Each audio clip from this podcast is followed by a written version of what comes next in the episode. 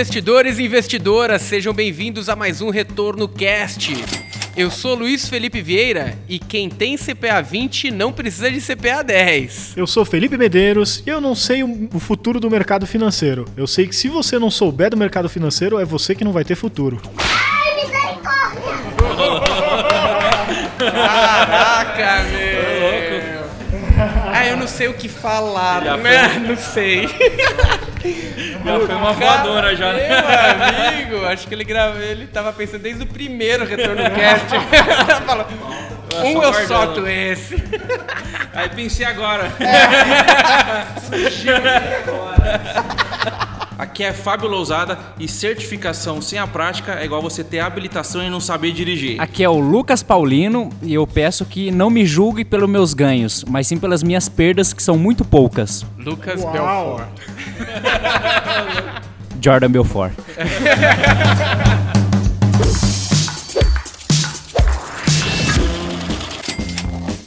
E o capítulo de hoje, qual será o futuro do mercado financeiro? You may have changed the future, but you didn't change our fate. No capítulo de hoje, qual será o futuro do mercado financeiro com a presença de Fábio Lousada, ele que vem abalando as certificações do Brasil do mercado financeiro. Seja bem-vindo, Fábio. Eu que agradeço, agradeço Luiz Felipe, Felipe, Lucas pelo convite. É uma honra estar aqui, eu acompanho vocês há bastante tempo, então é uma honra estar aqui e poder contribuir com vocês, contribuir com esse podcast aqui, que vai ser, vai ser top. Prazer ter você aqui e no primeiro bloco vamos falar sobre as mudanças no mercado financeiro para o modelo atual. A diferença que, que havia no mercado financeiro no Brasil na da- década de 80, década de 90 para os momentos atuais. E eu queria entender um pouquinho, Fábio, qual que é a sua visão sobre essa evolução? Que no passado o, o necessariamente ele tinha que ter um acesso ao mercado financeiro através de, de uma CLT, né? Necessariamente precisava acessar através de CLT. E hoje o mercado está, inclusive, empreendendo muito mais. Qual, qual é a sua visão dessa mudança do passado recente né, para o momento atual que estamos vivendo? Boa, não precisa voltar muito no tempo. Se a gente falar, ó, de 2014 para trás, o mercado era muito estagnado. Que foi quando a gente olha o mercado, era somente bancos. Então não tinha a, a entrada de corretoras, de fintechs, de outros players importantes para o mercado. que fizeram os bancos repensarem todos os modelos. Então a área de investimentos não era uma área tão valorizada dentro do banco. Eu mesmo passei por áreas onde a mi- a minha principal meta eram produtos com taxa DM de 4%. Era produtos com era produtos onde você tinha aquela aquele ganho diário onde você ganhava 10% de CDI o banco ganhava 11% no mês. Enfim, então o mercado de para a área de investimentos não era tão, tão valorizado quanto é hoje. E quando a gente vê o modelo agora, o profissional que os bancos estão buscando é outro, é totalmente diferente, porque agora ele tem um comparativo. Antes era, era um glamour você entrar na área de investimentos de um banco, era difícil, era muito disputado. Tanto é que tinha muita indicação dentro dessas áreas. Por quê? Porque basicamente você não tinha uma meta tão específica, você tinha essa meta, eu comentei, de alguns produtos, mas não tinha uma cobrança que tinha, por exemplo, numa agência bancária. Era totalmente diferente. Quando a gente vê o modelo, e aí, e aí o principal player, com certeza, foi a XP que fez, fez acontecer isso, o profissional vem com Ancor. Ancor voltado para de investimentos. Então, quando um profissional, quando um cliente mesmo conversa com um profissional que tem Ancor, ele fala de investimentos. Quando fala com um gerente de banco, ele está falando de seguros, está falando de consórcio, está falando de outros produtos e não se sente à vontade de falar de investimentos. Não porque ele não sabe, mas ele não foi preparado para isso. Não foi o histórico dele, tanto é que hoje a gente vai entrar mais em certificação, a procura é por CEA, mas antes era CPA 20. E CPA 20 é uma certificação que nem cai HP, nem cai matemática financeira. Então o profissional com CPA 20, ele não tem essa expertise de calcular alguma coisa na frente do cliente. Vamos calcular o seu empréstimo aqui. E aí trava o sistema no computador, acabou, não consegue mais calcular. Então a demanda mudou muito, os bancos agora estão indo atrás de profissionais mais qualificados para a área de investimentos e hoje estão crescendo, estão expandindo essa área para realmente bater de frente com as próprias corretoras e com as fintechs. Então agora o mercado passou a valorizar muito mais o profissional de investimentos. Tanto é que a gente vê os bancos fechando agências e a área de investimentos aumentando. Então, é, o número de funcionários na maioria se mantém porque ele está saindo profissionais de agências e entrando para investimentos. Então, a valorização do profissional de investimentos hoje é outra. Para mim, é o principal momento para o pro profissional que mexe com investimentos, trabalha com investimentos, seja empreendendo, seja numa CLT como um todo. É o melhor momento. Legal isso que você falou, Fábio. Uma história que eu sempre lembro que foi quando o Felipe Vieira começou a trabalhar com a gente, né? Que a gente foi perguntar pra ele, cara, como é que você entrou nesse mercado, né? O que que você sabe aí sobre, principalmente, assessoria de investimentos e tudo mais, que é uma área que cresceu bastante, que nem você colocou, né? E foi engraçado a visão que ele trouxe, porque como a gente já estava atuante, né, principalmente eu, o Lucas, o Danilo, há bastante tempo nesse mercado, a gente não foi percebendo, porque a gente está na rotina, a gente não percebe as mudanças que vão acontecendo dessa forma, né? E aí o Felipe Vieira comentou assim, cara, na verdade eu, eu trabalhei, trabalhou muito tempo em banco também, né? E fiquei um tempo fora, ele trabalhou acho que uma parte de seguros e tal. E quando eu fiquei sabendo do, do que estava acontecendo no mercado financeiro na parte de investimentos, de novo por parte de um amigo, eu fiquei meio surpreso, porque ele falou muito da questão de assessor de investimentos, falou muito dessa questão da Ancord e tudo mais. E o que ele tinha como conceito de Ancord, que, que era lá do passado, que era o broker. O que, que é? É o cara que ficava na mesa de operações boletando é, bolsa e acabou. É isso que o cara fazia, né? E aí, quando esse amigo chegou pra conversar com ele, ele falou: Não, cara, isso aí não, não é mais assim que funciona, né? Hoje o cara vai falar de renda fixa, vai falar de fundos, vai falar de uma infinidade de outros produtos financeiros, que é aquele mesmo profissional da Ancord de antigamente. É uma profissão muito mais ampla, tanto que até o pessoal hoje em dia fala mais de assessoria do que de broker mesmo, né? Então é uma mudança que nem você colocou aí, que eu acho que foi muito puxado pela XP mesmo, né? Que trouxe esse negócio de shopping center financeiro, que trouxe uma relevância maior para as corretoras do que ser apenas uma boletadora de ações e que mostra muito claro, né, principalmente do, da década passada para essa, como esse mercado se transformou aí é, aqui no Brasil, né? E até interessante, pegando o, o, o que vocês falaram, essa evolução, a importância que tem para os profissionais no mercado. Antigamente, existiam aqueles profissionais que usavam a metodologia, produtos de prateleira e mal sabiam o que estavam fazendo. Como você disse, precisava de um sistema robusto que, se caísse o sistema, não trabalhava, né? Hoje a gente tem profissionais que sabem, que raciocinam, entendem do negócio, estão no business. Se você fala com. Poxa, eu pego, pego meu exemplo que também já trabalhei em banco, igual o Felipe Medeiros colocou aqui. Dificilmente conseguia falar de juro. Qual que é o juro futuro? Não faz ideia. Mas né? hoje ainda são poucos profissionais ainda. Não mudou tanto isso, não.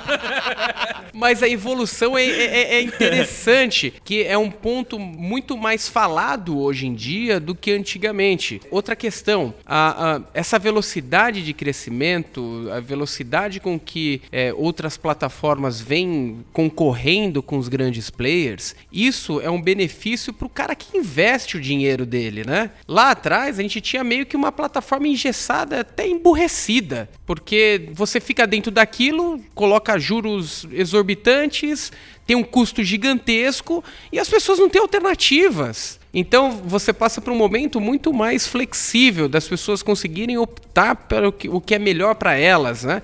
E eu acho que é in- interessante por- porque estamos num momento muito diferente do passado. Eu vivi muito isso, estou no mercado desde do ano de 2001. Alguns dizem ano de 2000, mas eu coloco 2001 para para fingir que eu sou mais novo. mas é interessante a gente ver essa evolução do mercado financeiro mesmo. E Fábio, até uma coisa que eu acho interessante, se você puder comentar um pouquinho mais sobre essa demanda por esse novo tipo de profissional, né? Porque eu acho que uma coisa que está além dessa é, mudança que a XP trouxe e forçou o mercado todo a se mexer, né? Eu acho que hoje em dia tem o segundo fator que talvez até seja mais relevante, que é esses juros que nunca tiveram tão baixos, né? Então antes o cara ele deixava, mesmo numa aplicação ruim, um fundo DI com altíssima taxa de administração, mas como o juro era tão alto, ele rendia mesmo assim lá mais do que os 1% ao mês que todo mundo sempre quer no Brasil, né? Na renda fixa, tranquilinho, o cara não se mexia muito, tava bom daquele jeito e pronto, né? Hoje em dia tá todo mundo incomodado. O que, que eu faço? O que, que eu faço? Não rende mais 1%, não rende mais nem meio por cento da poupança. O que, que eu faço? E aí as pessoas começam a demandar esse tipo de profissional, né? Como é que você vê essa mudança também? Isso é, acho que é o principal ponto de mudança do profissional de investimentos, da valorização do profissional de investimentos. Porque quando a gente olha lá atrás, esse movimento que eu falei da XP, mas só como que era, como que o cliente do banco ele iria, ele ia para XP no passado. Eu vou te pagar aqui 130 de CDI, 140 de CDI, e aí colocava 14% de juros e ia virar 17, ia virar 18%. Então não precisava de tanto argumento. O próprio profissional autônomo não precisava de tanto argumento, ele levava pelo CDI. E hoje essa mudança de juros faz com que o profissional autônomo ele tenha que saber mais de investimentos, porque CDI não vai convencer mais o cliente agora, então ele tem que saber os outros produtos. E aí que entra a prateleira grande, que tem, por exemplo, a XP como multimercado, os bancos começando a abrir plataforma e está um pouco mais evoluído, e os outros ali correndo um pouco atrás em questão de abrir a plataforma de investimentos. Mas mais do que abrir é entender. E aí o profissional de investimentos tem um segundo fator hoje, que é ser um educador financeiro, que é o que vocês fazem com maestria aqui na, na Mais Retorno que é um, o profissional diferenciado, ele explica para o cliente, ele não simplesmente fala, ó, isso aqui é melhor investimento. Não, ele fala o porquê, o motivo, até para o cliente entender se der 0,40 do CDI ou se der até negativo, ele entender o que está acontecendo, ele entender por que, que isso foi alocado. E um profissional bom, ele sabe explicar isso, ele sabe entrar a fundo no que, que é um multimercado, ele explica o que tem dentro de um fundo. Os próprios gestores têm colaborado muito com isso, aí o maior exemplo é o Breda, é, contribuído muito com esse processo de o que, que tem dentro, o que que... Ele fala direto, ó, se você entrar em ações, tenha sangue frio, se você não, não, não tem medo, se você tem medo de risco, nem entre. E é um gestor diferente hoje. Então o, o processo inteiro está mudando. O gestor tem que ser o educador financeiro, o profissional, o assessor tem que ser o educador financeiro. Então a demanda por esse tipo de profissional, que não é um profissional fácil de, de você moldar e que vai muito além da certificação, é o cara que está sendo mais é, reconhecido. É o cara que está sendo disputado, o banco quer tirar ele da corretora, a corretora quer tirar ele do banco e, e assim vai. O cara que é o educador financeiro nato. E aí, Fábio, levanta até um, um bom ponto que é o seguinte, que é inclusive um ponto de atenção muito importante até pro investidor, que é justamente essa questão da inteligência nos investimentos. Você comentou do Henrique Bredo, eu vi esses tempos que ele até compartilhou um, um Twitter dele, que alguns investidores simplesmente entram lá na CVM e começam a copiar a carteira dele de fundo de investimento. E ele fez uma venda de Braskem, só que os investidores acharam que ele estava vendendo um ativo, porque ele não, não via fundamento no ativo. Só que do outro lado, ele estava mantendo a mesma posição no ativo via opções. E o ativo de fato ali performou muito bem. Então, assim, até um ponto que eu levanto é o seguinte, né? Hoje não adianta você ter um profissional que simplesmente vai estar tá copiando uma carteira. Vamos pegar um exemplo, né? Um investidor vai fazer um, um investimento com um determinado profissional e fala: não, não vou fazer isso, eu vou fazer com outro aqui, encaminha essa carteira para uma outra pessoa, essa outra pessoa vai simplesmente copiar a carteira. E quando acontecer ali um revestrez ali no mercado, vai falar com essa pessoa que simplesmente copiou essa carteira. Essa pessoa não vai saber fundamentar o porquê foi feita aquela alocação e como a pessoa deve se proteger disso. Tem que tomar muito cuidado que hoje tem cada vez mais informação na internet mas não é simplesmente a gente pegar o exemplo que você falou de não adianta de nada você ter a, a, a CNH e você não ter a experiência. Você não saber que movimento que vai acontecer com o teu portfólio. Vamos pegar, por exemplo, você falou de fundo multimercado. Tem um monte de gente entrando um monte de fundo multimercado. Só que entra em fundo com a mesma correlação e quando o mercado cai, todo o portfólio cai. Quando sobe, todo o portfólio sobe. O que, que pode ser interessante notar num profissional que vai poder ajudar o investidor nesses investimentos de mais risco, que pode ajudar a não cair nessa cilada de ser simplesmente um papagaio, de sair copiando as coisas, e se algo de fato tem fundamento ali que pode ser estrutural e a hora que vier um revestrez de mercado, vai poder proteger a carteira. Ou seja, que, que competências é interessante olhar, Existem alguns sinais que são importantes. Como que o, o, o, investidor pode notar isso? Porque assim, eu entendo, são muitas mudanças de fato acontecendo no mercado financeiro. Isso é novo para a maior parte dos investidores. E a gente tem que dar alguns pontos de atenções. Você tem alguns que você poderia claro, comentar? Claro, tem, tem uma série de, de investidores que têm manhas para saber se o profissional é bom ou, ou não que é ruim, mas que não está preparado. O primeiro, o clássico, é já, já uma dica aqui para você que é investidor. Chega para o seu consultor, para o seu assessor e pergunta qual que é o melhor investimento. Se ele falar qual que é, corre. É o primeiro. É o primeiro ponto. Bom diagnóstico. É o primeiro ponto. Eu tinha investidores que falavam, de fato, eles perguntavam e alguns caíam. E isso até, até para quem vai fazer entrevista para entrar numa corretora, para entrar em um banco, é, essa pergunta é bem recorrente, porque ele vai no, na ânsia de eu conheço tudo de ações, o melhor para você é ações, o melhor para você é tesouro, enfim, não existe o melhor investimento. E o investidor consegue captar aí só com uma pergunta, profissional que está preparado. O profissional que está preparado, é claro, vai falar do perfil.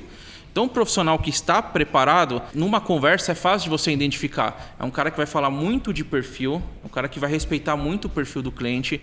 É, essa é a principal regra do jogo. Vai saber falar de um de cenário econômico de uma forma simples, que seja bem entendível. E tudo conectar, tudo, quando montar a carteira, conectar tudo: cenário, perfil, produto. Cenário, perfil, produto. Se ele souber fazer esses três encaixes com maestria, ele é um profissional diferenciado. O multimercado, vamos colocar em juros, porque a taxa Selic está caindo. Então, conectar. E para isso, o melhor produto seria uma LTN, por exemplo. Então, sempre ali, quando criar uma carteira, explicar essa carteira. E usando sempre esses três itens: produto, cenário é, e perfil. Sempre linkando. Então, profissional com maestria, você consegue matar aí. Senão ele, ele começa a se enrolar muito nessa explicação. Então, acho que essa pergunta é importante para o investidor mas a, na explicação você consegue identificar. Então, o investidor perguntar para o consultor: por que, que você me indicou isso? E aí ele vai conseguir saber se esse consultor sabe ou não o que está falando. Não, perfeito. É só para entender, porque assim, a gente está falando do, do, cenário de mudança no mercado financeiro. E quando se fala disso, a gente está falando de um cenário estrutural de juros, que nem nós comentamos. Está tendo uma mudança no perfil do profissional. E é natural que tem que ter uma mudança também no investidor. Como que ele vai avaliar isso? Quais ponderações ele deve fazer? Eu Bom, vi alguns perfeito. dados recentes é, de um grande banco que falava a, a, a, diferença de estrutura que rentabilizava o business, né? É, que no passado, como você mesmo disse, Fábio, a estrutura de capilaridade, de quantidade de agências fazia muito sentido. Que de fato a gente não tinha outro tipo de ferramenta senão o, o front ali, né? Frente a frente com o cliente. É, no limite, algum telefonema, mas ainda muito difícil, porque era telefone fixo, etc. Mas vindo para o modelo atual. Então, mu muita coisa acontecia no front no passado, quase 100% das operações eram feitas através do, do front, do, do business. E hoje, alguns dados bem é, diferentes do passado. Cerca de 70% do resultado dessa instituição era feito através de canais remotos. Ou seja, é, autoatendimento, os diversos sistemas, app, internet banking, os online, né? E por telefone. E pouquíssimo business feito no front. Sendo que o front é, tem a característica de ser o, o, business mais pesado, né? O business que mais, que, que mais encarece o, o, negócio. E não tem jeito, quem alguém paga essa conta, né? Você acha esse, esse movimento, ele, ele vai continuar de fechamento de agências, de desses bancões serem cada vez mais digitais. Teoricamente, para a eficiência do negócio é importante, né? Para o investidor ver mais retorno no investimento, ele tem que reduzir o custo mesmo, esses, esses bancões. Mas você acha que, que é algo que, que deve dar continuidade daqui para frente e os bancões devem mudar a característica totalmente daqui para frente? Ó, oh, Luiz, acredito que sim. Primeiro, quem que vai ocupar esse espaço de agências cooperativas? As cooperativas estão crescendo, estão vindo forte e o, e o produto deles é esse front. Eles vendem muito esse front, então eles vão abrir agência atrás de agência. Já os bancões, eles já são consolidados eles já têm uma tecnologia muito forte por trás. E como você falou, os dados mostram isso. É, tem muito mais retorno, seja para o investidor, seja até para o cliente e para o funcionário. É um ecossistema bom para todo mundo. Então, de fato, vai começar a fechar cada vez mais agências. Esse é um, é um processo que eu não vejo que, que vai parar nesse momento, não. É, e aí, os profissionais que vão ficar são os mais qualificados. Os bancos estão fazendo bastante PDV, esse ano foram praticamente todos os bancos fizeram PDV para realmente deixar profissional. E, uma, e, um dado importante é que esses profissionais que entram no PDV dificilmente eles se recolocam, porque são profissionais que não estão atualizados. Então os bancos estão se livrando desse tipo de, ati passivo, na verdade, que são os profissionais ali que ficaram muito para trás no tempo. A gente vê, é inadmissível você to tocar uma, é, ser um gerente de agência e ter no máximo CPA 10, que é, o, que é o que a grande maioria tem. Isso que é o pior. Inadmissível é que a maioria tem. Somente CPA 10. E aí falar para o seu funcionário tirar um CPA 20, tirar um CEA, que é uma certificação onde você se prepara um mês, se prepara 15 dias. Não estou falando para você fazer uma faculdade, ficar quatro anos, ou mesmo fazer uma pós. Estou falando de uma certificação. E o gerente geral que tem que dar o exemplo, ele não dá. Os bancos estão cortando esse tipo de profissional. Esse tipo de profissional não vai ter vez e são os profissionais depois que procuram a gente em busca de certificação, que vão atrás da CPA 20, que vão depois atrás de CEA. Só que aí já é um outro momento. Então, para você que está dentro do, do banco, você tem que se coçar nesse momento. É a hora de você tirar a certificação, porque é uma tendência. Os bancos eles vão é, cortar não só agências, mas fazer uma troca, um turnover aí de funcionários, começar a tirar o profissional é, mais menos qualificado, que é o profissional onde o autônomo da XP está engolindo, e colocar profissionais mais qualificados para poder bater de frente, porque senão eles vão perder cada vez mais espaço. Então, uma tendência de agência diminuir e busca de profissional mais qualificado. Mais profissional que tiver mais qualificado, como eu falei, é o melhor momento, os bancos vão valorizar cada vez mais. E não só o banco que você está, os outros bancos também vão ficar de olho em você. Você vai valer mais como ativo.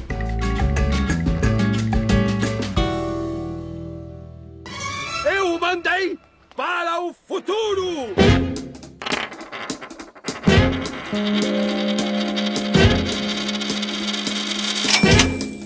E agora no segundo bloco, é, vamos falar dos tipos de profissionais do mercado financeiro. Esse é um assunto que você conhece bem, né, Fábio?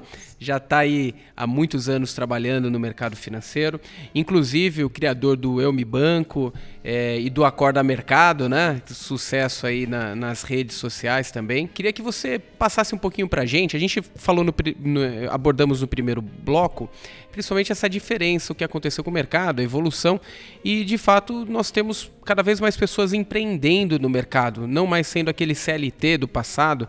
Para você entrar em uma instituição financeira, necessariamente você precisava ser empregado de um, de um banqueiro. É, que tipos de profissionais nós teríamos atualmente? É, ainda considerando os CLTs e ainda cons e considerando agora os empreendedores, você consegue ter uma visão clara do, do, do, que a gente tem hoje ou ainda existe algo nebuloso no mercado? Ainda está se consolidando as profissões? Show, Luiz. Tem no mercado hoje, os bancos eles estão vindo com no, novos tipos de testes. Cada banco está testando um novo modelo. Então não é um modelo totalmente consolidado. Começa pelas cooperativas que têm um assessor ou outro. Eles não têm uma área grande de, de investimentos, tem um assessor ou outro lá para assessorar uma, uma regional, que era o modelo antigo de banco. Você tinha um assessor por regional. Quando entra em banco, hoje o modelo principal é o assessor, o especialista de investimentos, que ele não, é um, não pode se chamar de consultor, até pela, pela regra da CVM, ele é um especialista de investimentos. Esse é o profissional que os bancos estão mais demandando, que é o profissional que tem que ter o CEA. Nesse que eu comentei da, da cooperativa também é o CEA, que é, o, que é a certificação. Para você jogar o jogo de investimentos, você tem que ter o CEA ou a Ancor um dos dois. Ou então o CFP que fica, que fica acima deles, é uma de distinção maior. Com o CPA 20, você não pode fazer recomendação de investimentos. Então, se você tiver só a CPA 20, que é a grande maioria dos profissionais de alta renda que tem CPA 20, esse profissional não pode fazer uma recomendação de investimentos pela Ambima. Somente profissional com CEA. Só que os bancos eles estão olhando para agora um outro modelo, que é o um modelo que é, um, que é o modelo do futuro, que é o modelo de um assessor de fato. Você ganha o que você faz, o que você gera de negócio, o que você gera de resultado. Então, diminuindo os salários, aceitando até profissionais com core, diminuindo o salário e colocando bônus, colocando bônus, participação nos lucros, participação na carteira, para realmente valorizar o mérito. A gente está tá indo, o Brasil mesmo, não só na nossa área, mas o Brasil mesmo está caminhando para mérito, meritocracia, essa acabando um pouco essa cultura do mimimi que a gente teve aí por 15 anos, muito mimimi. E os bancos se adaptaram a esse mimimi, sindicato muito forte, é, você não podia fazer nada, é, qualquer coisa era pressão. E agora está mudando esse, esse tipo de comportamento. Os relatórios, né? Os relatórios só podia ver, aparecer os que estavam no azul. Se uhum. tivesse alguém no vermelho ali, não podia aparecer, né? Os negócios. Isso, isso, isso ainda tem, isso ainda tem, é de, de você não, não expor ali, ou não fazer rankings com os profissionais. Isso ainda tem, porém o ranking é o que motiva uma pessoa a ser diferenciada. E é por isso que muitos profissionais ficaram para trás, eles se acomodaram nesse sentido até do que a gente falou do, do bloco anterior. Então, bancos estão buscando principalmente esse, esse profissional. Para um profissional que é um, uma, uma área um pouquinho maior do, de investimentos, que são ali quem atende mais de um milhão de reais, então o segmento é meio que parecido. 300 mil a um milhão de reais é um profissional com CEA, é, que vai atender uma consultoria de investimentos, uma assessoria dentro do banco. Acima disso, tem as áreas que são mais de gestão de patrimônio, que aí vão ser de 1 milhão até o private, o segmento do private, que é de 5 milhões a 10 milhões, dependendo do, do banco. Esses profissionais já exigem o CFP.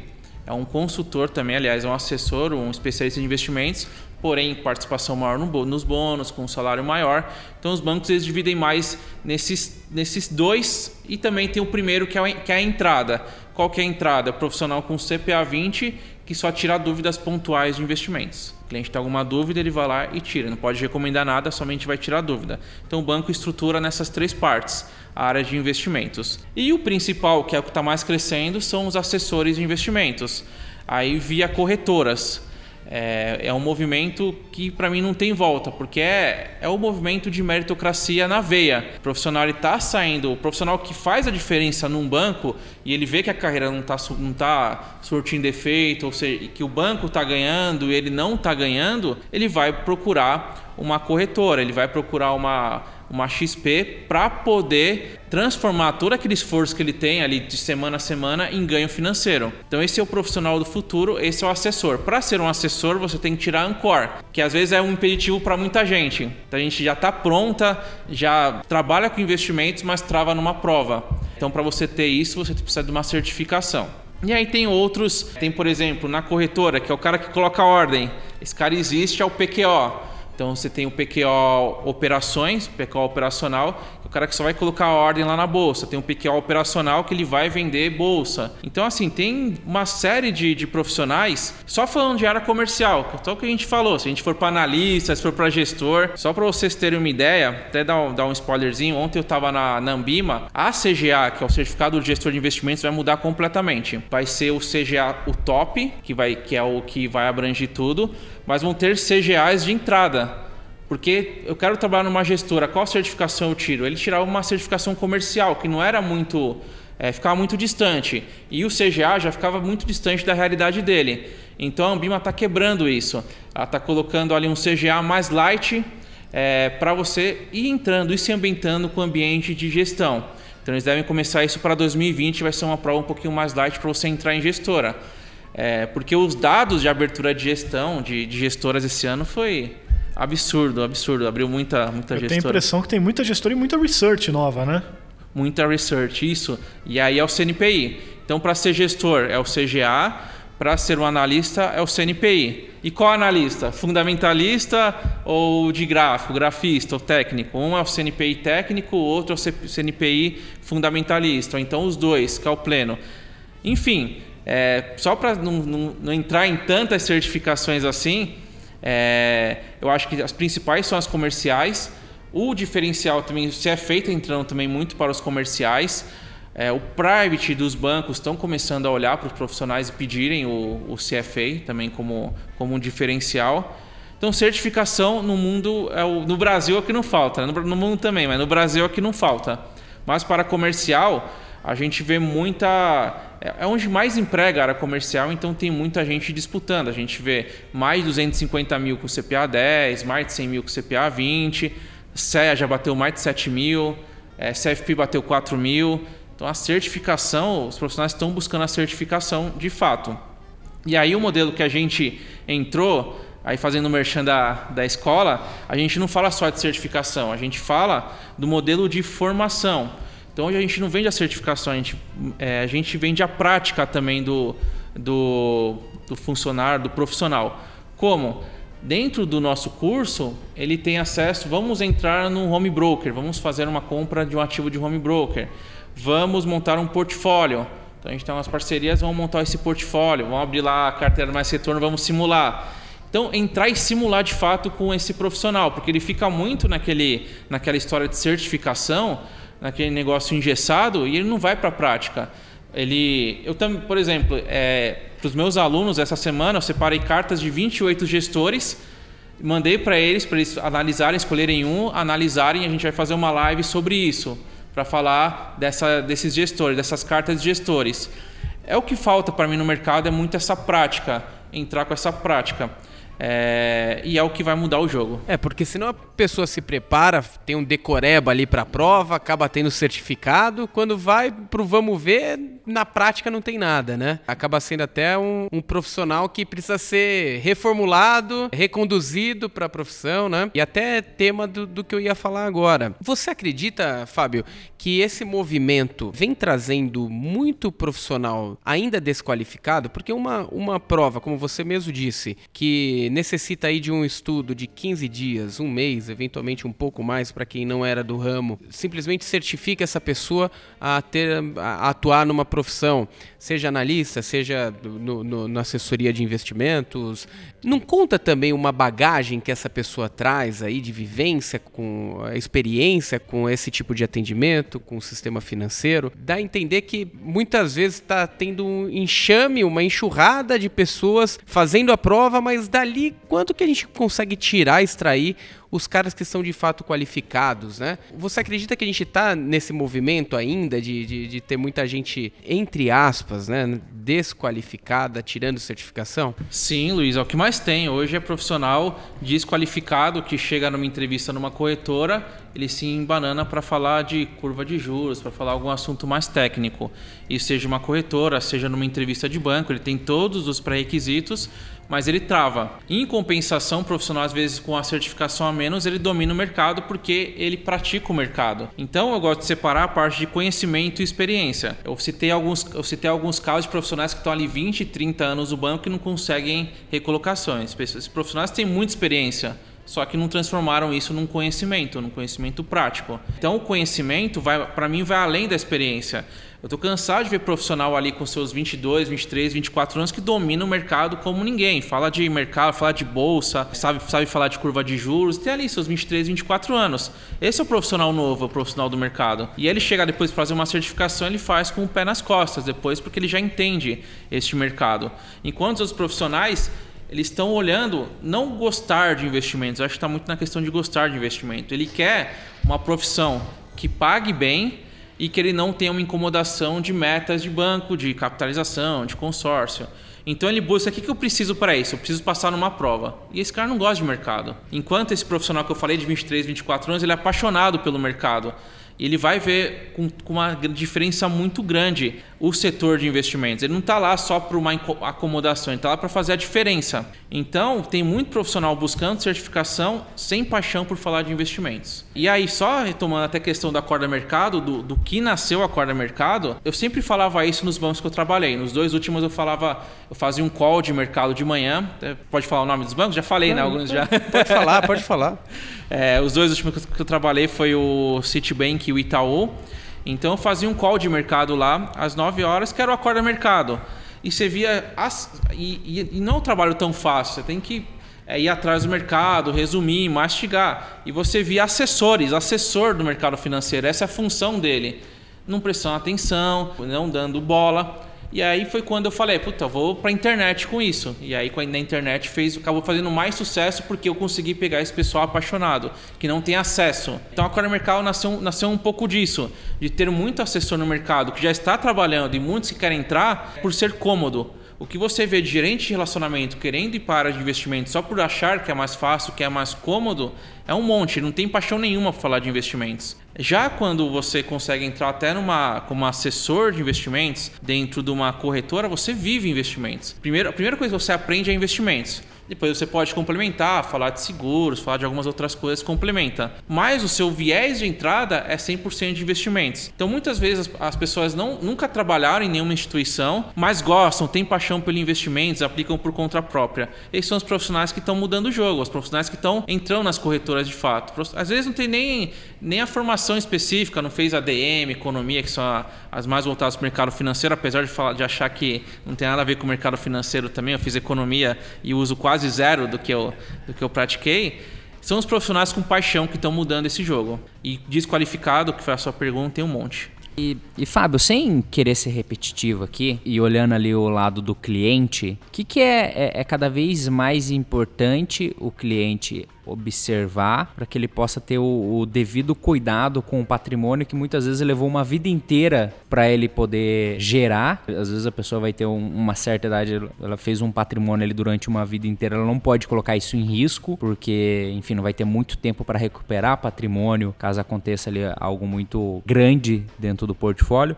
Então, assim, o que, que você pode trazer de dica para as pessoas? Que que mais pode ser olhado? E vamos pegar, por exemplo, acho que dá até para a pessoa separar em caixas, né? Porque a gente comentou sobre as research. Ou seja, a pessoa ela pode consumir conteúdo de investimento que os analistas distribuem. Tem uma outra figura que é o gestor e ele de fato vai colocar a mão na massa ali nos ativos de comprar e vender eles. E vai ter a figura ali do gerente barra assessor, que eu imagino que vai ser o que? Vai ser a, pessoa que vai linkar todas essas pontas. Pode-se dizer do que a pessoa pode... O, o, o que mais a gente pode trazer de, de talvez mais palpável ali para o cliente ele tá olhando, dele se atentar e como condensar isso para trazer isso para a realidade do portfólio. Que eu acho que assim, com esse cenário de juros baixos, tá tendo cada vez mais pessoas incomodadas. Então, assim, às vezes a pessoa quer dar um primeiro passo, mas não sabe por onde começar. Quais são os sinais de atenção? Se puder dar algumas dicas nesse sentido? Claro, claro, Lucas. Então, só para trazer um, um, dado importante que foi que saiu no último relatório da Ambima, 50% dos investidores têm mais de três instituições. Eles têm, têm investimentos em mais de três instituições. Isso no passado era algo inadmissível. Era, tinha um, um banco e só, dinheiro no banco e só. Então, os investidores estão começando a testar e irem para, para as corretoras, para as fintechs, enfim, eles estão começando a diversificar esse dinheiro. Quando eu falei no, no, outro bloco, eu falei do primeiro contato, que é fazer a pergunta, o consultor vai, vai lá e vai montar o portfólio para ele, o primeiro contato. O segundo contato talvez seja até o mais importante, que foi o que você falou, o investidor está incomodado. Como que o consultor, o assessor vai agir com essa incomodação? E principalmente na tristeza. Caiu as ações, como que ele vai avisar que caíram as ações? É hora de vender, é hora de comprar mais? Como que ele vai entrar? Porque muitas vezes o assessor ele foge dessa conversa. E aí ele consegue começar a separar ainda mais. Então, no primeiro ele já consegue filtrar bem, entendendo ali o como o assessor ele linka ali a, a recomendação. E no segundo momento, agora é a hora de explicar o que aconteceu e quais são os próximos passos. É uma conversa pode ser a cada mês, dependendo se for mais arrojado, a cada três meses, a cada seis meses, se for alguém muito conservador. É uma conversa, mas é uma conversa que tem que ter. Então esse segundo momento se torna tão importante para o investidor. Então o investidor tem que estar atento se esse, esse assessor, ele de fato é o cara que vai atender ele. E eu até fiz uma, uma provocação lá no meu Instagram esses dias falando que se você não estivesse representando a sua instituição, por exemplo, sou o Fábio do Bradesco, fosse no cliente, esse cliente ia me atender? Iria me atender? Se falasse, ó, aqui é o Fábio, a secretária falasse, aqui é o Fábio Lousada, ou só falasse, ó, Fábio do Bradesco, Fábio do Bradesco ela atende, Fábio Lousada não. Você está nesse, nesse momento onde o cliente fala o seu nome e não fala a instituição, para o investidor, ele tem que entender que muitas vezes o banco, a corretora é o meio. O profissional da ponta, que é o consultor o assessor, que é o que vai, que vai fazer o diferencial. Muitas vezes o assessor ele muda de banco, muda de corretora e o cliente vai junto. Por quê? Por confiança. E esse é um movimento que a gente está vendo muito mais. Os investidores não estão se apegando mais a instituições, estão se apegando a pessoas. É um momento perfeito para você buscar um assessor de confiança de fato que você teve a primeira conversa, gostou, você teve a segunda, ele foi sincero com você, passou os pontos ruins, os pontos bons, que acertou, que errou, esse é o profissional que você tem que carregar para a vida toda. A gente está muito atrás dos Estados Unidos. Estados Unidos, o, profissional, o investidor escolhe alguém que vai para a vida toda, como se fosse um médico. E o consultor tem que ser um médico dele, não pode toda hora mudar de médico, porque vai, o médico não vai saber que são as dores dele. Se ele está com um assessor de confiança há muito tempo, ele vai saber de todas as dores. Então acho que é o momento do, do investidor que está ouvindo esse podcast agora, ele sabe quem que atende ele? Muitas vezes nem sabe. Quem que é o consultor dele? Não sabe.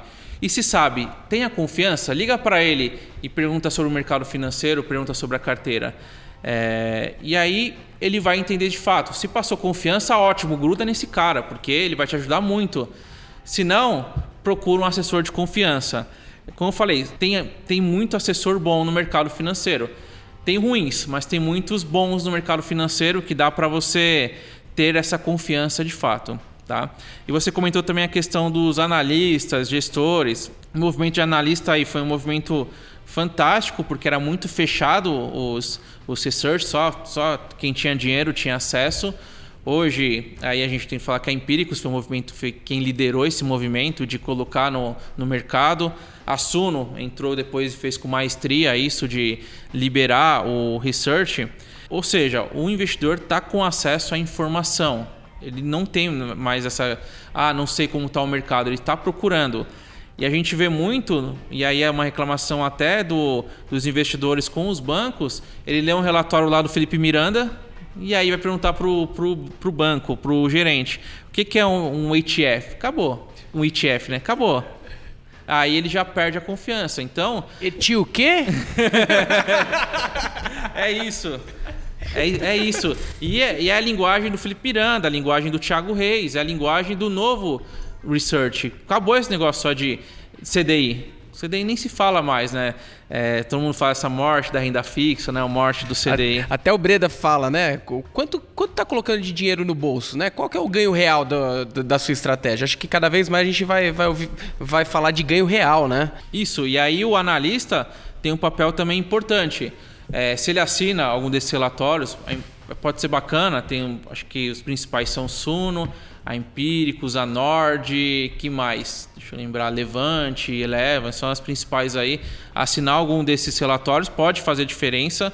Às vezes a corretora que você está já gera muito relatório, então pode ser também, mas acompanhar um relatório também é importante. O acordo mercado todo dia pode ser importante também mas tem que ter algum relatório para ir te dando um norte, para depois você conversar com esse assessor de confiança e começar a casar as posições. Ah, você falou isso, mas eu vi um, uma, uma análise do Thiago Reis lá da Suno que está falando totalmente contrário. E aí debater. Ah, eu discordo desse ponto dele, concordo, enfim. Mas você tem um norte e você tem um acesso com analistas hoje muito forte que você não tinha.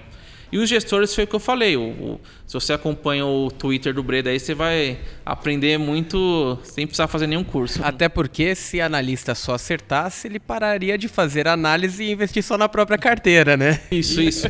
Isso mesmo. Por isso que eu, que eu falei a questão da análise. E tem que discordar. Quando você pega pontos de economia, você discorda bastante. Mas tem que ter um fundamento por trás. Esse que é o mais importante. O economista, cada um tem o seu ponto de vista, mas tem que ter um porquê, um propósito por trás. E é aí que você vai identificar no seu, no seu assessor. E aí, Fábio, até levantando um outro ponto, assim, o brasileiro, ele, ele normalmente tem uma cultura muito de, de falar de taxas, de custos. E às vezes o profissional, ele, ele pode utilizar esse sentimento justamente dar uma de mágico de esconder o que de fato pode fazer sentido para a pessoa. Então, assim, o que o investidor ele deve olhar quando se fala de taxas, custos e qual que é a real é, importância disso? Porque, assim, por que, que eu tô levantando esse ponto? Porque às vezes vai se falar muito disso, mas o que vai ser mais importante é a ponta final o objetivo do investidor é o quê? Performance e segurança. O que, é interessante o investidor olhar? Porque eu já estou vendo já algumas propagandas de algumas instituições falando de custo e por mais que elas diminuam, o produto ainda não é bom para o investidor. Então o que, que é interessante olhar? A pessoa não cair numa pegadinha. Pô, acho que a, a primeira pegadinha que a gente viu bastante aí são as pirâmides, né? 1%, 2% ao dia. E aí teve um dado bem, bem interessante, que é o que aconteceu esse ano, foi que a, a Unique chegou a quase um milhão de investi investidores, um milhão de apostadores. De, de apostadores. É. Ia falar trouxa, mas. apostadores todo, todo, dia, todo, todo, dia acorda o esperto e o trouxa, né? Se eles se encontram, dá jogo. Não, mas vamos usar apostadores. Um milhão de apostadores e um milhão bateu a bolsa, a B3. B3 tem lá um monte de empresa com um monte de fundamento, coisas que você pode ver. Vai, o produto real, né? Produto real, vou aplicar na Magazine Luiza, eu posso entrar numa loja da Magazine Luiza. E mesmo assim eles foram para, o Unique. Por quê? Olharam só a questão desse, desse retorno, dessa rentabilidade. Então a primeira pegadinha, acho que a maior é essa, é fugir de pirâmide. Não tem dinheiro fácil. Se está prometendo dinheiro fácil, isso não existe mais no mercado. O custo do dinheiro é 5% ao ano. Para você ganhar mais que 5% ao ano, você tem que correr algum tipo de risco. E aí que entra as questões das taxas. A primeira taxa é voltado para produtos que pagam esses juros, que pagam CDI, Selic. O gestor não tem muito trabalho, um trabalho muito de pensar, fazer estratégia. Ele vai simplesmente comprar um título que vai seguir juros. Aí, quanto menor a taxa ADM, melhor. Aí a, taxa ADM vai pesar bastante. A primeira taxa que tem que analisar são as taxas voltadas para a renda fixa, que é aquele tipo de investimento onde o gestor não tem muito trabalho, porque ele vai simplesmente comprar algum título que vai seguir os juros, é, vai seguir a Selic, como ele está a 5%. Então não tem, que, não tem que cobrar uma taxa alta por isso. E tinha banco cobrava 5,5%. Então imagina, se colocar na época estava 5,5% a Selic, pegar a Selic a 5,5% em um fundo de renda fixa que só vai seguir juros, o gestor está parado só vendo o investimento acontecer o banco ganhando 5,5%, a gestora ganhando 5,5% ali dividindo com o banco e o cliente ganhando zero. Esse movimento não pode acontecer. Então, no, num primeiro momento de comparativo, falando de renda fixa, quanto taxa de juros menor, melhor. Então, esse é o primeiro. Taxa DM 0,2, 0,3, 0,4, 0,5, não mais que isso para um fundo voltado para renda fixa, que é uma gestão que a gente fala gestão passiva. O gestor vai ser passivo nesse caso. Quando a gente entra na gestão ativa, aí você vai ter que analisar é, o, o custo juntamente com a rentabilidade, juntamente com o histórico. Você não está comprando. Quando você entra no multimercado, você não está comprando um fundo, você está comprando um gestor, você está comprando uma ideia. Por exemplo, eu estou comprando um fundo do Stuberg, do Verde, estou comprando a história dele. Eu não estou comprando o, o ativo que ele tem lá dentro. Ele que vai escolher depois o que, que é melhor. Ele é caro? Ele vai ser um pouco mais caro. Por quê? Porque ele entrega. Ele vai cobrar uma taxa um pouquinho maior, 2%, mas ele vai entregar mais. E aí, quando você vê um multimercado, você vê taxas de 2, 1,5, são taxas aceitáveis. Então não, não, não confunda a taxa de uma renda fixa com uma taxa de gestão ativa. Gestão ativa entrega, então olhe esse retorno positivo. Então quanto mais você tiver de opções, é, então, uma casa aberta vai ter muito mais opções de gestores renomados. O próprio o Apple, do Márcio Apple, da, da Adam, o próprio Stuberg, o próprio Breda, que a gente conversou, e uma série de gestores que só uma casa independente vai ter mais esses tipos de gestores. Para você não ficar sempre preso uma ideia. Eu tenho um banco e o banco só tem uma asset, a asset do banco. Por isso que eu falei, é um movimento importante também dos bancos abrirem para outras gestoras entrarem. É, por conta disso, porque você vai comprar ideias. Então vai analisar o histórico desse profissional, ver há quanto tempo que ele está no mercado entregando o resultado, e aí você vai olhar essa taxa. Tá? Então essa é uma taxa importante. Se você quiser, se você assim não conhece tanto do mercado e você quer delegar. Agora se você é um cara que conhece muito o mercado, você tem que você vai para a bolsa, você quer escolher os seus ativos, Aí também é custo. Quanto menor, melhor também. A gente vê, por exemplo, o movimento dos bancos diminuírem as taxas, mas mesmo assim são taxas que ainda não competem com as corretoras. Logo, logo, pode ser que aconteça isso. Mas no momento hoje, as corretoras, é, começando até por, por quem fez o movimento foi a Clear, né, começou esse movimento de, de baixar as taxas, é uma tendência de cada vez mais diminuindo todas as taxas. Então, se você opera por conta própria, se você depende menos de algum profissional, quanto menos custos, melhor. Ações, ações é outra também que se o gestor entrega resultado, vai ter uma taxa DM um pouco maior. Então, quando for olhar para esse tipo de investimento, não olhe somente para a taxa, olhe para o gestor. E aí, quem que vai te indicar isso? Entra de novo o papel do assessor, de contar a história desse gestor, de contar esse histórico, de montar um portfólio que ele vai combinar, igual o Lucas comentou no começo, a tal da correlação. O que é correlação? Se eu tenho um ativo que sobe, eu tenho que colocar um outro que cai. Eu tenho que colocar ativos com correlação negativa na carteira para eu poder, se um, se um gestor ele está muito confiante no Brasil e outro está pessimista, pode ser um bom encaixe eu colocar os dois. Agora, se eu pego e aplico em cinco gestores otimistas no Brasil, eles vão se proteger muito pouco e vão estar alavancados, vão estar com muito dinheiro em bolsa. Então não faz sentido. Mas sim que vai te passar essa visão caímos no assessor de novo. Por isso que o assessor vai ter sempre vida longa, porque é ele que vai selecionar para você os analistas, vai selecionar para você os gestores, vai te ajudar a selecionar os fundos e vai linkar tudo que eu falei novamente com o perfil. You may have changed the future, but you didn't change our fate.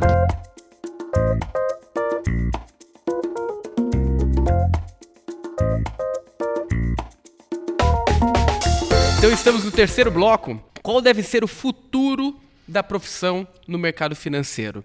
A gente viu que evoluímos bastante, né? E não foi tão demorado assim, foi é, relativamente rápido que a tecnologia tomou conta também é, desse mercado. Como que você enxerga, Fábio, o futuro da profissão, o futuro do mercado financeiro, na verdade? Nós teremos cada vez mais máquinas no lugar do atendimento humano, teremos os assessores é, de inteligência artificial, aquele lá que, que é comandado pelo robô, você insere os dados. Não, eu, eu quero um retorno de 10% ao ano para 30 anos. Vai lá um robô e coloca as informações.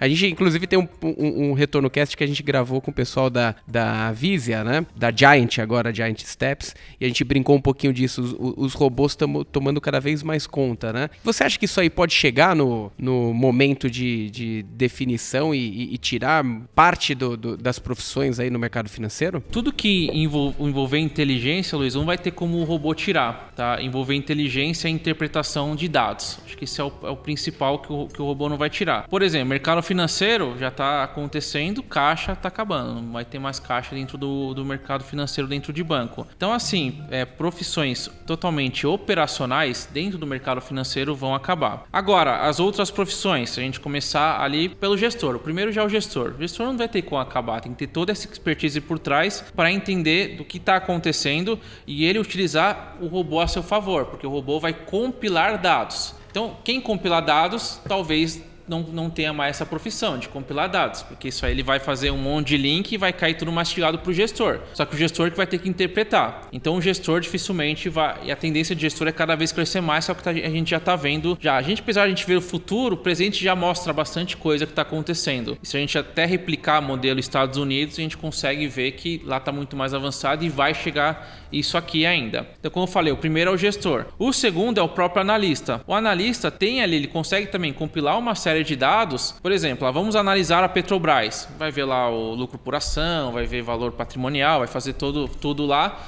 e preço-alvo 23 reais. Beleza. Só que não tem o por trás de falar, e esse gestor, e esse presidente, ele é bom, esse presidente novo que entrou? Ele está no market share que é, tem, tende a crescer, tende a diminuir, tem entrar, tem barreiras. Isso dificilmente um robô vai conseguir. O robô vai colocar um número na mesa, que é o que já faz hoje. E o analista que vai interpretar e vai passar as recomendações de investimentos. Também a outra, outra profissão que não para de crescer, analista, como a gente comentou da, dessa abertura. E por fim, os assessores que também caem nessa. Tem ali o, o, cliente, ele preenche uma série de dados, então ele faz, por exemplo, análise de um perfil, então voltado para um robô, para o robô montar a carteira dele. Porém, tem uma série de fatores que o, que o robô não vai conseguir capturar, que são o primeiro é o comportamental. A gente vê o último Nobel Economia foi voltado para comportamento. Então não adianta, você pode falar para o investidor que isso é bom, se ele não tiver o comportamento, a tal das heurísticas lá, ele mesmo vai fazer cagado sozinho. Então não adianta, ele vai ter o robô, mas ele não vai conseguir ter essa parte do comportamento por trás. Esse o assessor já vai cuidar para ele. Outros fatores, como por exemplo, são vários objetivos que você tem quando você é um, um cliente. E os objetivos mudam.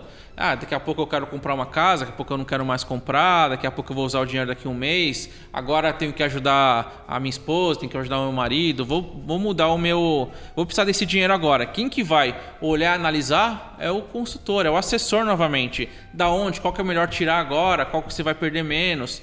Esse aqui, se for puramente só matemática, não vai envolver outros fatores. Então, o assessor é uma profissão também que tende a crescer cada vez mais. E a tecnologia veio para ajudar e muito, porque ele vai trazer muitos dados para o assessor. E o assessor diferenciado vai saber interpretar e filtrar. Eu acho que hoje nós estamos na época do filtro. Você vai no Google, você acha tudo. Por exemplo, o acorda mercado que eu faço nada mais é do que filtrar de vários sites, colocar é, e colocar de uma maneira fácil de entendimento. Porque a informação que eu coloco lá tem tudo, tem em todos os jornais aí que você consegue ver. Isso em todas as profissões. O assessor também não é diferente. O assessor que souber filtrar é, essas informações, mastigar para o cliente, falar, toma, isso aqui que você precisa, isso não vai acabar. Então essas profissões de assessor, analista e gestor tendem somente a crescer. Então a ideia de ter um Robocop, um exterminador do futuro te atendendo, esquece, né? Esquece, esquece porque não vai fazer muito sentido. Ele vai só falar de números, de dados e, muito, e a gente, como, professor, como investidor, não precisa só de números e dados, precisa de muito mais. Agora, o futuro do mercado financeiro, a gente pode, inclusive, espelhar no, no que já existe feito e modelado, por exemplo, no mercado norte-americano, mercado chinês, que, que inclusive está desenvolvendo muito a, a, a transação corrente, né? Moeda praticamente não existe, é tudo digital lá, lá, lá na China. É, Estados Unidos, que hoje, é, inclusive, a parte de crédito mais pulverizado nas fintechs do que, inclusive, nos grandes bancos. Parte de investimento, é, cerca de, de 3% só é feita nos grandes bancos, o restante é tudo feito em corretoras e assessorias independentes, consultorias. Né? Você acha que o mercado norte, norte-americano é um espelho do que vai acontecer também no nosso mercado? Ou a gente vai possivelmente se moldar para um modelo um pouco diferente? A gente caminha para ser igual ao dos Estados Unidos. Tanto é que a XP cresceu tanto porque é esse modelo que, que a XP praticou. E a XP também tem planos ambiciosos para crescer cada vez mais. Então, esse modelo, que é o assessor ele tende a crescer cada vez mais se os bancos não se moldarem ou então eles mesmos criarem as corretoras deles, que é, por exemplo, a gente vê até os bancos digitais, por exemplo, o Bradesco Next, camufla, né? Até tira lá o logo, camufla para poder entrar com esse outro público, porque eles sabem que isso também é o futuro, não, não vai ser somente os bancões. Então esse primeiro passo que eu falei é o assessor de confiança que vai só, só, só, só um, desculpa te cortar. Então você acha que foi uma boa jogada do Itaú aí essa aquisição de parte da XP. Foi um bom head. Pra caramba, pra caramba. Foi ali o. Eles queriam mais, na verdade, né? Eles... Dava pra melhorar se eles, se eles conseguissem mais, seria bom para eles, mas seria ruim pro mercado também. Mas foi, um, foi bom. Como eu falei, até o próprio Bradesco, o Santander, ele vem com aquele PI também, investi... investimentos. Eles tendem a olhar para outros outros mercados, porque eles sabem que esse aqui é o futuro. E quando a gente olha para o mercado norte-americano, que o investimento é feito não só por corretora, mas eu quero tirar também o papel um pouco da corretora e olhar muito o papel de pessoa. Porque a corretora é um. Quando a gente é um corretor, a gente tem um CNPJ, a gente é um empreendedor. Então você não está aplicando muitas vezes somente com a corretora, você está aplicando com o empreendedor que tem o, que tem o CNPJ. E esse é o cara de confiança que vai para o futuro, aqui é não só falar de investimentos, mas falar do seguro dele, vai cuidar do patrimônio, toda a gestão patrimonial dele, vai fazer o planejamento sucessório dele, vai até fazer o planejamento fiscal, ou então delegar isso para ele, ou ele vai ter as pessoas de confiança dele. Então o profissional vai cuidar 100%, vai ser o médico financeiro desse cliente para tudo. A gente caminha para esse modelo e o profissional que é moldado, muitas vezes o CFP traz isso, traz esse planejamento financeiro, para mim esse é o profissional do futuro, o autônomo que para só de falar de investimentos e entra no planejamento financeiro, entra, no, entra com todos os, os vieses, entra com toda essa parte prática. Então, para mim, esse, esse tende a ser o, o caminho futuro. É, e o, voltando até para a parte do, dos robôs, para geração de, de relatório, claro, vai tirar muita gente do mercado, mas vai as pessoas mais qualificadas tendem a se dar mais, a se darem bem mais é, nesse novo mercado, as pessoas que estudam, que buscam mais, porque o, o, o, o, investidor ele vai ter acesso a tudo. Todas as informações que eu tenho, ele vai ter também, de uma forma simples. Então, se ele é um investidor que estuda, que gosta de ler investimentos, ele não vai precisar de um assessor só para falar de investimento, vai precisar para outras coisas, que é aí que entra a questão do planejamento financeiro. É, então, se um profissional não souber, esse assessor, não souber voltar até para a questão interpretar todos esses dados, é esse profissional que vai ficar sem emprego no futuro. E Fábio, até, poxa, você comentou aí de profissionais que vão assessorar investidores aí com patrimônio acima de 300 mil, 1 milhão, 10 milhões.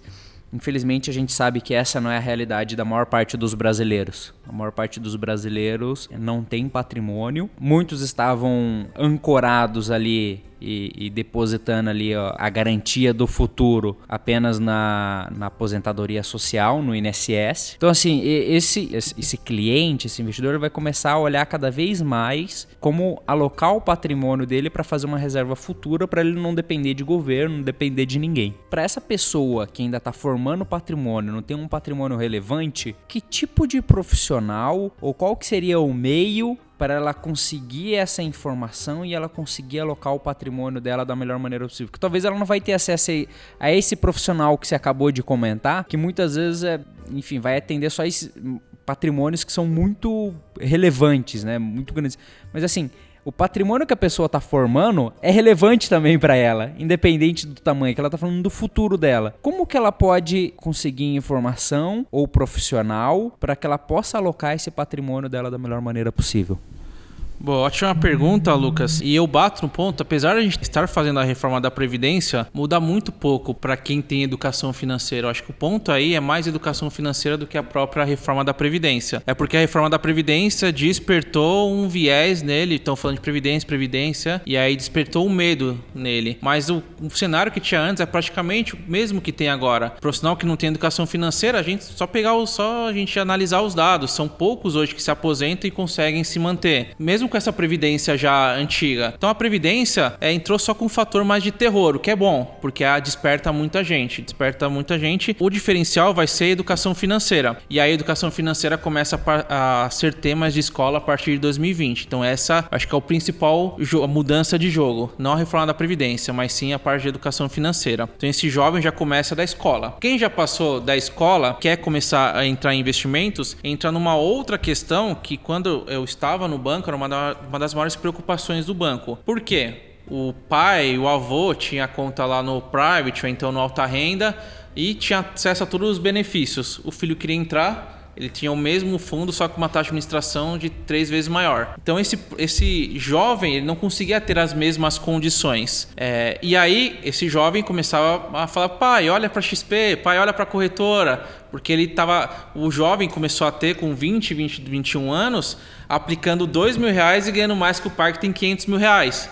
Aí o pai começou a despertar. Então os bancos começaram a incluir o, o jovem em alguma conta corrente, enfim, cada banco tentou se estruturar de um jeito, mas é uma preocupação muito grande com esse jovem, porque é o futuro do banco, é o futuro da instituição. E quem olhou muito isso, no, principalmente no começo, é, foi a própria XP, que você tem fundos acessíveis com mil reais, cinco mil reais. Eu até vi meio que por cima, acho que vai ter agora uma Black Friday, semana que vai ter vários fundos bons ali com mil reais, é isso? Então, é uma forma de o um jovem com pouco dinheiro, com mil, dois mil reais, ele conseguir entrar em fundos assim que ele entra com um milhão de reais em, em bancos. Então, primeiro, acesso a produtos, ele vai ter mais em corretora. Esse jovem, se ele for no banco ali levar mil, dois mil reais, além de não ter um bom atendimento, ele vai ter uma taxa de administração muito alta. Ele vai sair com capitalização. Talvez. no... Eu falei o melhor do cenário. Foi isso que aconteceu com você, não foi? no passado, sim. é, é, é isso. É isso. Então, o jovem, ele não pode fazer o mesmo caminho que o pai fez, não pode fazer mais o mesmo caminho que o avô fez. É, primeiro, para a parte de produtos. Para a parte de entender mais o mercado financeiro, aí os influenciadores estão dando um show de bola. É, claro, tem que filtrar quem são esses influenciadores, mas eles fazem um trabalho assim muito, muito bom. O trabalho que vocês fazem aqui é muito bom.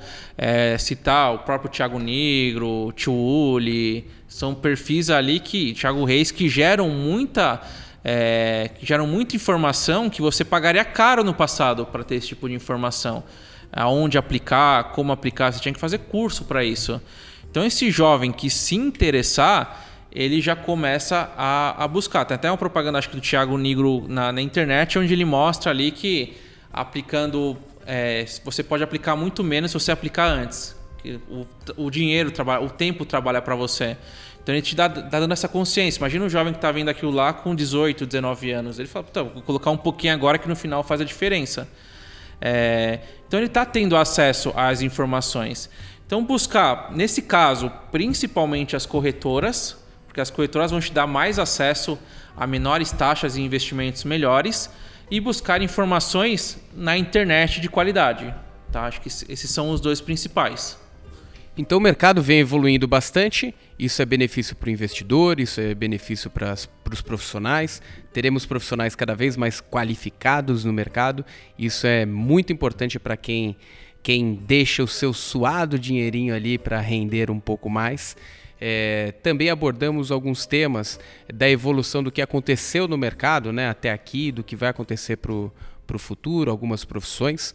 E eu quero deixar aqui também, para você que está nos ouvindo, é, deixe suas dúvidas, dicas de próximos temas. Inclusive, se você quiser participar do nosso Retorno Cast, mande um e-mail para retornocast@maisretorno.com. Também acesse a nossa plataforma maisretorno.com é, se você ficou com alguma dúvida em algum termo que nós dissemos aqui, temos o nosso glossário para explicar em, maiores detalhes. Temos o Fábio Lousada também com o canal Eu Me Banco. Inclusive, Fábio, como que você está no Instagram? Meu Instagram é Fábio A Lousada com Z. Legal, muito conteúdo bacana, ajuda muita gente tanto as pessoas que querem se certificar no mercado, quanto as pessoas que querem conhecer um pouco mais do mercado. Inclusive, eu vou te dar uma canequinha do Mais Retorno. Opa, quero ver, quero ver, quero ver, quero ver você postando lá, vou, colocando vou postar, arroba Mais Retorno. Eu quero ver você usando nosso comparador, que eu já vi você usando outros comparadores. é, coloco, coloco na cara mesmo. É isso aí, é isso aí. E agradeço novamente pela sua presença, Fábio. Foi muito esclarecedor. Agradeço você, ouvinte, e até a próxima. Você ouviu Retorno Cast.